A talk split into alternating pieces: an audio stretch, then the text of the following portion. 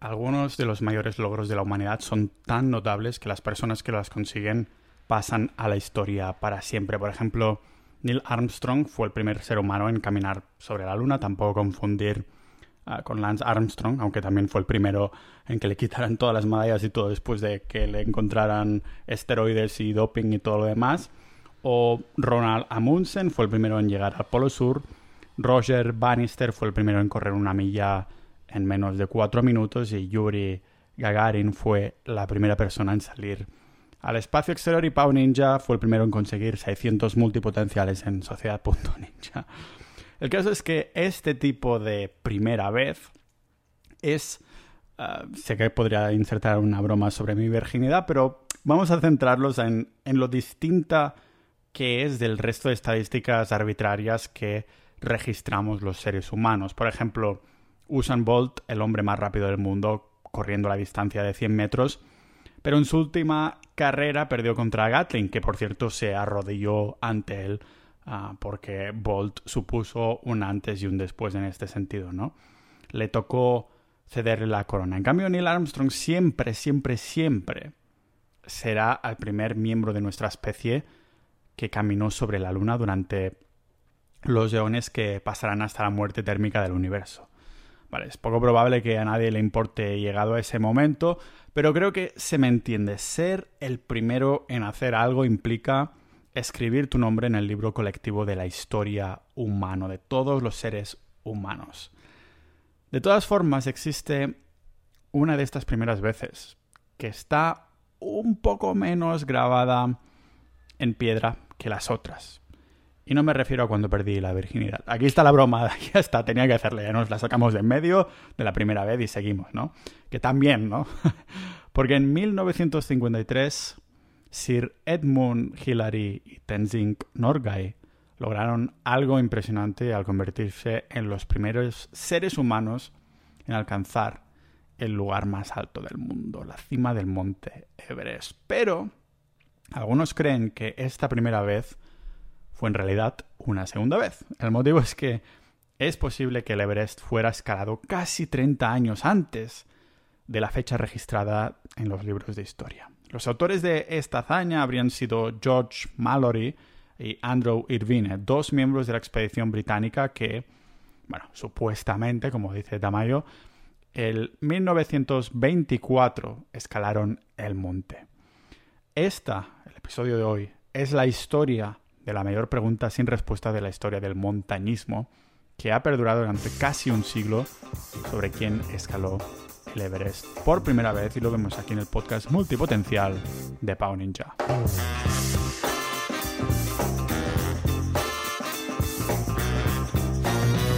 Antes de empezar os voy a dejar adivinar quién es el patrocinador del episodio de hoy. Exactamente. Los miembros de Sociedad.ninja es la comunidad del podcast. Lógicamente también tenemos un canal de historia, uno de conspiraciones en nuestro, nuestra comunidad de casi 600 miembros y es una manera de apoyar este tipo de contenido para que puedan mis horas de trabajo, que no son pocas, pues se paguen, colaboren, se paguen, que es una, un híbrido entre pau y paguen. es una manera de colaborar con el podcast para que siga haciéndolo a seguir motivado todo lo demás, pero también, aparte de entrar en la comunidad multipotencial, pues también tendréis acceso a episodios exclusivos solo para miembros, boletinos especiales y muchas más cosas que no vamos a indagar más hoy aquí porque el episodio no va de esto.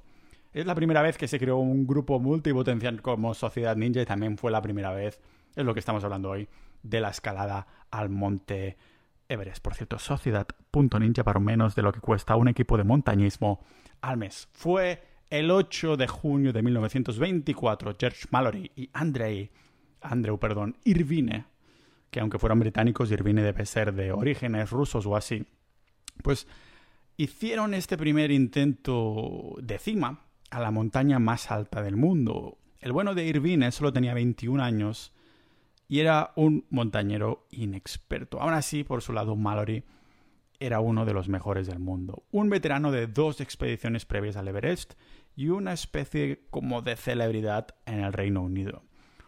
Un hombre que no resulta familiar si estás, bueno, si no estás en el montañismo, pero lo que sí fue épico de por la, por la población en general fue la respuesta de Mallory cuando una periodista le dijo, oye, ¿por qué quieres escalar al Everest? Y el tipo dijo, bueno, porque está ahí. Entonces, escálame esta, Mallory. Mientras los dos hombres se abrían camino por el aire, que caracteriza a la cima del mundo, otro miembro de la expedición, Noel Odell, ascendía la montaña cientos de metros por debajo, realizando una especie de labor de apoyo. La montaña había estado oculta por la niebla durante la mayor parte del día, pero alrededor de la hora de comer el cielo de pronto se despejó.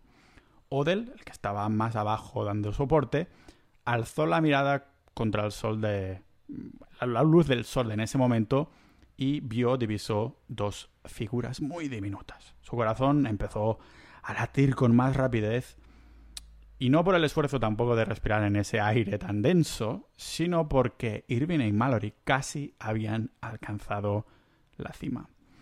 Igual de rápido que se había venido el buen tiempo, igual que yo con mi ex, se terminó este buen tiempo también. El buen tiempo se cerró de forma repentina y las dos siluetas de Irving y Mallory contra la nieve acabaron desapareciendo de la vista. En ese momento Noel Odell no lo sabía, pero esa sería la última vez que vería a sus dos amigos con vida. De hecho, nunca ha habido ninguna duda de que los dos fallecieron poco después, pero lo que todos nos preguntamos, o al menos desde que has empezado a escuchar el episodio de hoy, es ¿consiguieron alcanzar la cima antes de morir? Es difícil exagerar sobre lo peligroso que es el, Everest, el Monte Everest. Su cima se eleva hasta unos espectaculares 8.849 metros sobre el nivel del mar, prácticamente la altitud de, de crucero de los aviones comerciales. Para considerar lo complicado que debe ser el entorno a esa altitud, imaginaros que os zambullís en una piscina llena de, de lava derretida y dices en voz alta que el agua está un poco caliente. Pues es lo mismo, ¿no? El Everest es tan alto que las corrientes lo golpean con vientos que pueden llegar hasta 280 kilómetros por hora. Y bueno, solo para ponerlo en perspectiva, una racha de vientos se considera huracanada cuando supera los 120 kilómetros por hora. Y si alguna vez te atreves a escalar esa montaña, será mejor que te abrigues, lógicamente, porque la temperatura media ronda los 20 grados, eso sí, bajo cero, en verano y los 35 bajo cero en invierno. Estas condiciones individualmente pase, o bueno, no pase, pero imagínatelas todas de golpe. Vamos, el Everest te intentará matar a intervalos regulares, enterrándote en avalanchas y ah, corrientes de tierra o tirándote en una de estas de las incontables grietas que, cruzan todo el, el glaciar. Si alguna vez vosotros como espectadores decidís lanzaros a escalar esa montaña, hay que tener en cuenta las temperaturas que harían que desearías que pudieras estar dentro de tu congelador. Pero la muerte por el hierro y la nieve serían tu menor preocupación. En serio, lo digo porque el 10% mm, superior, la última parte, el 10% última parte de la montaña más alta del mundo, recibe el encantador nombre de la zona de la muerte. En general, se considera que por encima de 8.000 metros no hay suficiente oxígeno como para sostener la vida humana. Lo máximo que ha sobrevivido alguien en la cima del Everest sin oxígeno suplementario fueron solo 21 horas. No sé si os suena poco sorprendente, porque al fin y al cabo no somos más que unos delicados simios sin pelo, sin pelo especialmente yo, y a la mínima empezamos a tener frío si alguien deja la ventana abierta. Pero no solo somos nosotros. No se conoce ningún animal, al menos no microscópico, que viva en los 2.000 metros superiores. Ni siquiera las plantas pueden vivir a esa altura. Los últimos restos de vegetación desaparecen por encima de los 6.500 metros. En pocas palabras, la parte superior del Everest es completamente hostil a la vida tal y como la conocemos. Normal que el Everest fuera mm, establecido como la montaña más alta de la Tierra en 1852, pero nadie estuviera cerca de escalar la cima durante décadas y décadas. Lo que me lleva otra vez a la pregunta sobre quiénes fueron los que escalaron por primera vez, ¿no? Pues bien, Según el informe oficial de la expedición de 1924, los primeros fueron Irvine y Mallory. Sin embargo, sin embargo, ninguno de los miembros de su equipo pudo aportar una prueba definitiva. El avistamiento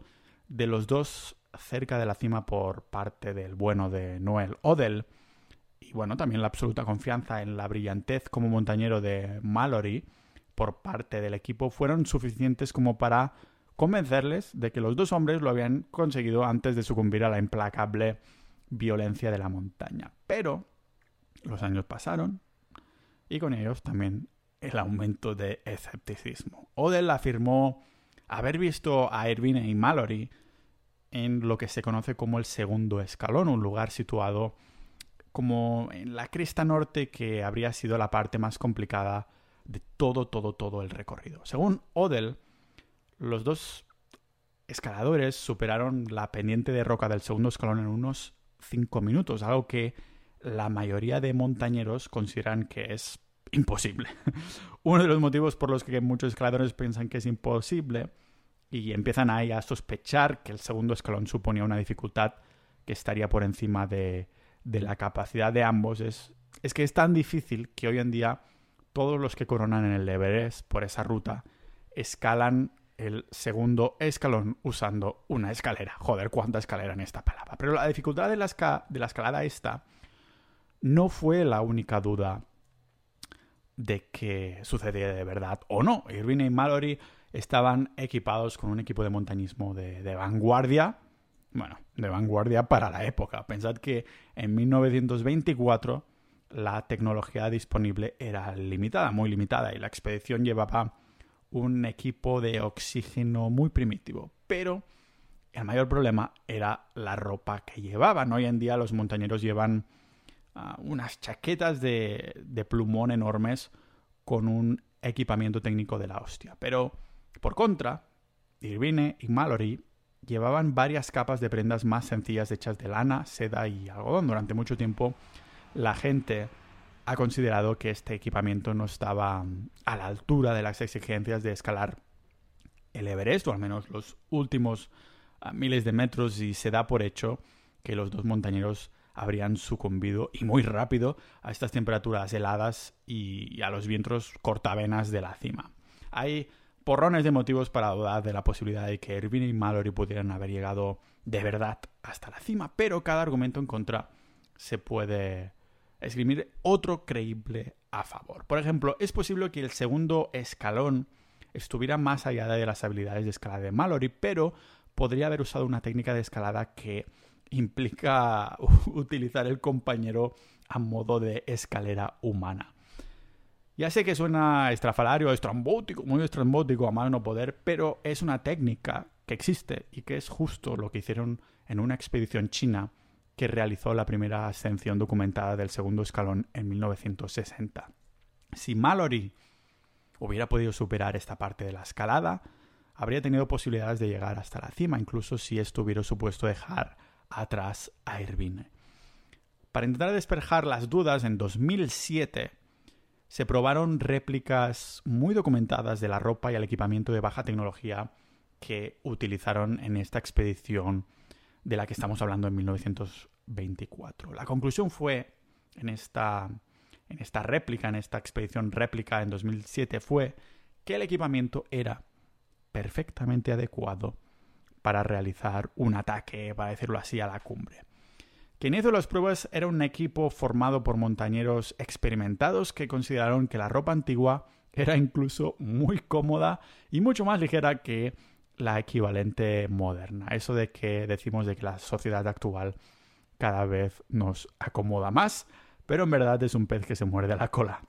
El caso es que nunca ha habido evidencias suficientes como para descartar por completo la posibilidad de que Irvine, Mallory o incluso ambos pudieran haber hecho cima. El problema es que tampoco ha habido evidencias concretas de que lo consiguieran, aunque eso no ha evitado que la gente siga buscándolas, siga buscando estas evidencias. En 1999 se llevó a cabo una expedición para seguir los pasos de Irvine y Mallory con la esperanza de demostrar de una vez por todas si alcanzaron o no la cumbre en 1924. Pues se ve que el equipo que hizo esta búsqueda le tocó la lotería al explorar el lugar de acampada durante el primer día. No solo encontraron unas pocas pruebas sutiles, sino que además pudieron encontrar a George Mallory.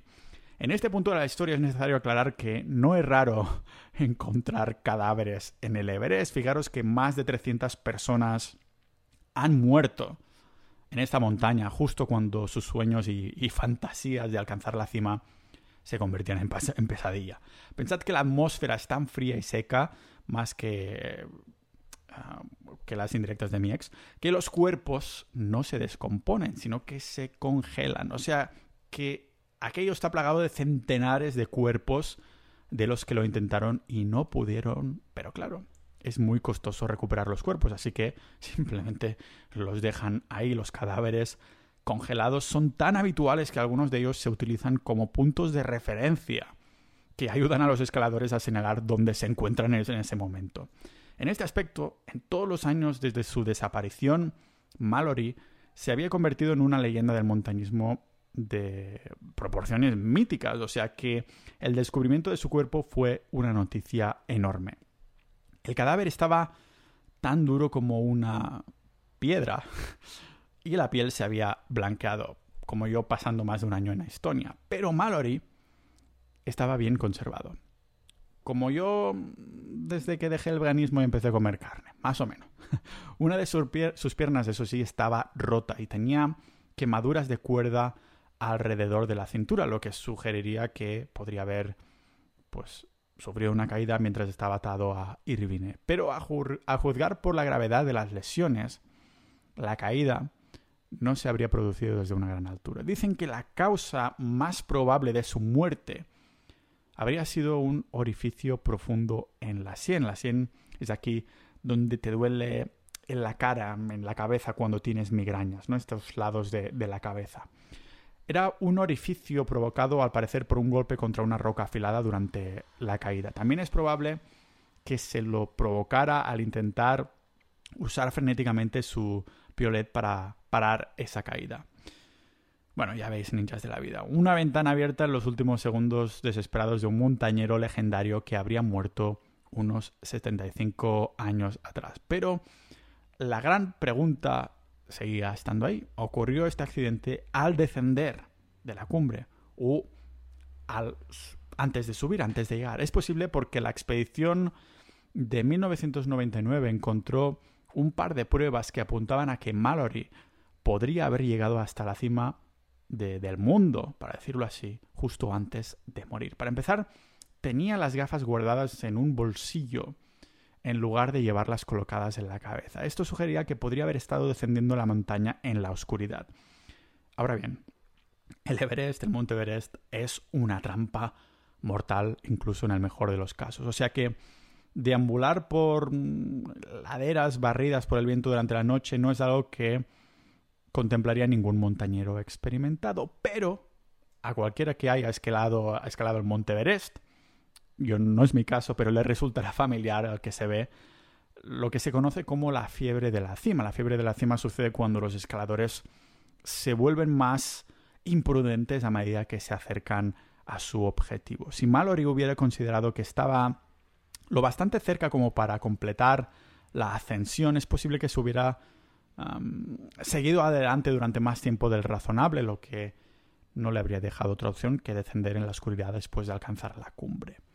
La segunda pista era también y todavía más mm, intrigable, ¿no? Porque era sabido que Mallory llevaba una foto de su mujer, de su esposa, durante la expedición para poder dejarla en la cima del Everest llegaba la cumbre. Pues bien, en 1999 se encontraron bastantes cosas en el cuerpo congelado de Mallory, entre ellos una navaja de bolsillo, un altímetro y varias notas manuscritas, pero no había ninguna foto. Claro que el hecho de que no llevara la foto tampoco demuestra nada como tal. Mallory podría haber llevado dos pares de gafas a la, cima y las que llevaba en la cabeza podrían haber sido...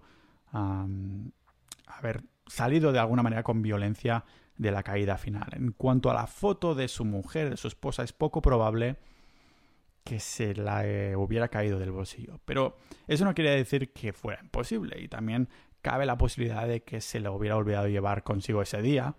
Bueno, es poco probable porque tampoco se encontrará entre sus posesiones de, sus posesiones en el campamento. Ya sé, ya sé. Ahora sería el momento de decir, es probable mm, que nunca sepamos la verdad y que seguirá siendo un misterio para siempre, pero existe una esperanza de que podamos saber si Irving y Mallory consiguieron o no su objetivo de ser los primeros humanos en pisar la cima del Monte Everest. ¿Por qué? Pues porque además de la fotografía de la mujer de Mallory, el equipo de 1999 tampoco encontró una cosa primordial, una cámara Kodak de bolsillo que los dos llevaron consigo en su intento de hacer la cima. Aquí varios expertos de Kodak, de la empresa Kodak que hace las cámaras, han dicho que si se encuentra la película El carrete, de su interior se podría recuperar. Incluso han proporcionado instrucciones para manipular la cámara si se llegara a encontrar, para intentar minimizar las probabilidades de dañar el carrete, ¿no? La película fotográfica, lógico.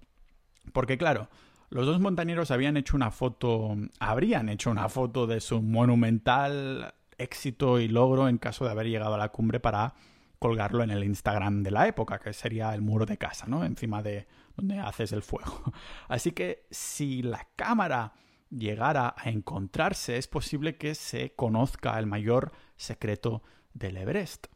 ¿Y la cámara? La pregunta es, ¿y la cámara? Bueno, tampoco es raro que no se encontrase una cámara en el lugar donde estaba Mallory, porque era Irvine quien estaba al cargo de las cámaras de la expedición y además era un fotógrafo más experimentado. Así que tiene sentido que fuera mm, él, Irvine, el encargado de capturar el gran momento. Por desgracia, a día de hoy se desconoce cuál es la ubicación del cuerpo congelado de Irvino.